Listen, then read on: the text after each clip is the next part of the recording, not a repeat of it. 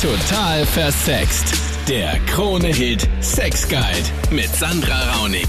Willkommen im Podcast. Immer am Dienstag geht es um Sex auf Krone Hit. Wir quatschen da über deine Fragen und Probleme. Mit dabei Psychotherapeutin Dr. Monika Wogrolli. Hier im Podcast hörst du die drei spannendsten Fragen aus der Sendung. Da hatten wir den Felix. Er ist schwul und möchte gerne mal was Neues ausprobieren. Ich will einfach mal schauen, wie es ist, wenn ich ein Arschloch lecke. Und ich weiß nicht, ob es zu pervers ist oder halt, ich weiß es nicht ganz. Ich war ja. Also Felix, irgendwie, was also du meinst tatsächlich mit, als schwules Paar hat man nicht so viele Möglichkeiten sexuell wie ein, Naja, ein Hetero-Pärchen. Würde ich schon sagen, ja.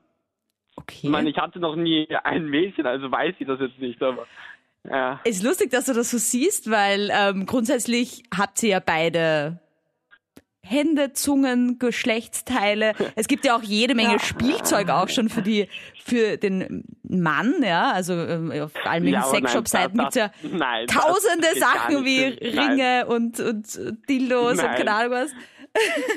okay, das ist dir schon zu Ja. pervers, unter Anführungsstrichen, Ja, oder das, wie? nein, das, das, das geht mir schon ein bisschen zu weit, ja. Okay, und jetzt hast du dir überlegt, okay, ich habe eine Zunge und ich will ihm nicht nur einen blasen, sondern ich würde ihn auch gern anal verwöhnen.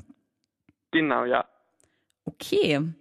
Und jetzt traust du dich aber nicht, das einfach zu machen oder ihm das vorher zu sagen? Oder was ist jetzt das Problem? Mm, Ja, ich, ich weiß nicht, ich wollte halt irgendeine Meinung noch hören, ob das nicht zu heftig ist. ja. Okay, also Felix, nur um dich zu beruhigen oder irgendwie da was zu sagen, dass es ähm, überhaupt nicht pervers in keiner Form, also ich meine, pervers ist also so bei sowas das komplett verkehrte Wort, ja, weil pervers ist ja eigentlich nur die Übersetzung von Andersartigkeit, ja, und das ist ja grundsätzlich mal was Ja. Gutes, finde ich, ja. Aber wenn du jetzt einfach mal, also das, das machen ja irgendwie viele Leute, ja, natürlich ist es ein bisschen was Verbotenes, weil der Analbereich ja mh, da immer noch so ein bisschen als, als schmutzig vielleicht angesehen wird und als, als verboten und so. Aber grundsätzlich gehört das halt zur Sexualität genauso dazu und da sind ja auch ganz viele Nerven und Ja.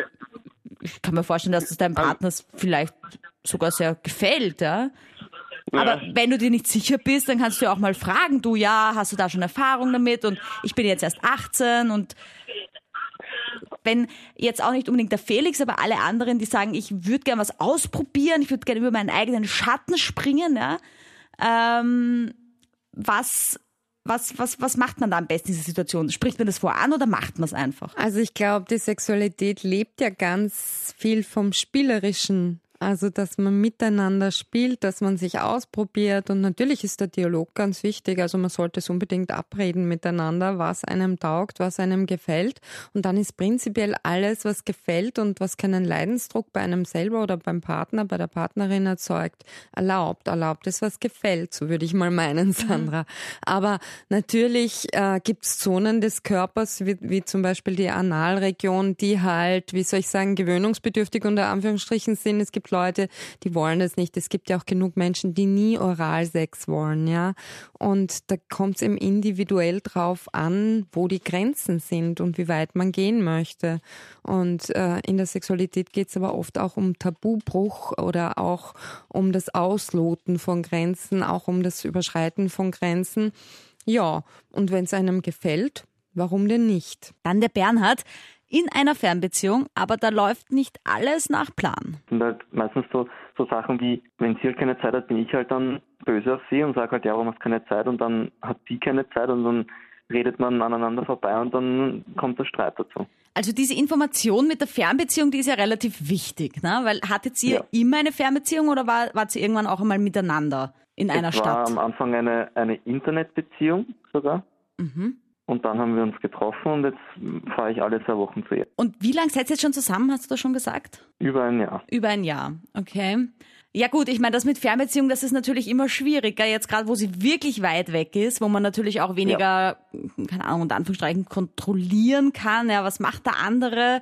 Vielleicht, Ja, ich meine, das ist darum jetzt geht's, ja- darum geht's mir nicht. nur Aber eine ist halt- Vermutung auch, ja, ja. dass sie Ja, ja. vielleicht auch ähm, dort einige Optionen hätte, ja, da in Thailand, weil es ist ja immerhin Strand und Urlaub und auch vielleicht, keine Ahnung, studiert sie dort oder so, aber wurscht. Und dann denkt Mhm. sie sich natürlich automatisch auch, naja, wenn ich jetzt da diese Möglichkeiten hätte, vielleicht hat der Bernhard die Möglichkeiten zu Hause ja auch und was ist, wenn er mich betrügt und so weiter und so fort, dann ist das so ein Kreislauf und dann kommt die Eifersucht und dann kommen die Anschuldigungen Und ich meine, du machst, ich weiß nicht, ob du dann auch zu ihr sagst, Schatz, ganz ehrlich, ich liebe dich noch und ich tue alles wie vorher und das ist alles nicht die Wahrheit. Oder wie gehst du damit um, Sag wenn sie ja. das anschuldigt?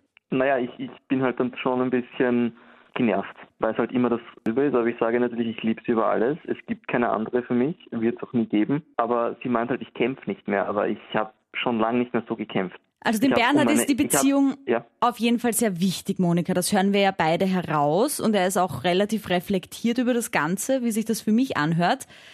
Wie kommt man aus dieser Zwickmühle raus? Ich meine, das Problem ist ja wirklich, wie lange ist sie noch weg? Zweieinhalb Wochen, also eigentlich zwei bis drei Wochen. Okay, also Drei jetzt nicht mehr Wochen. ewig lang, sondern sie kommt dann auch zurück und dann ist sie wieder in der Schweiz, was trotzdem immer noch die wieder. Fernbeziehung ist und ihr seht euch dann aber auch wieder. Ja, genau. Ja, so eine Fernbeziehung hat halt eigene Gesetzmäßigkeiten. Da kommt es halt auf andere Arten des Umgangs an.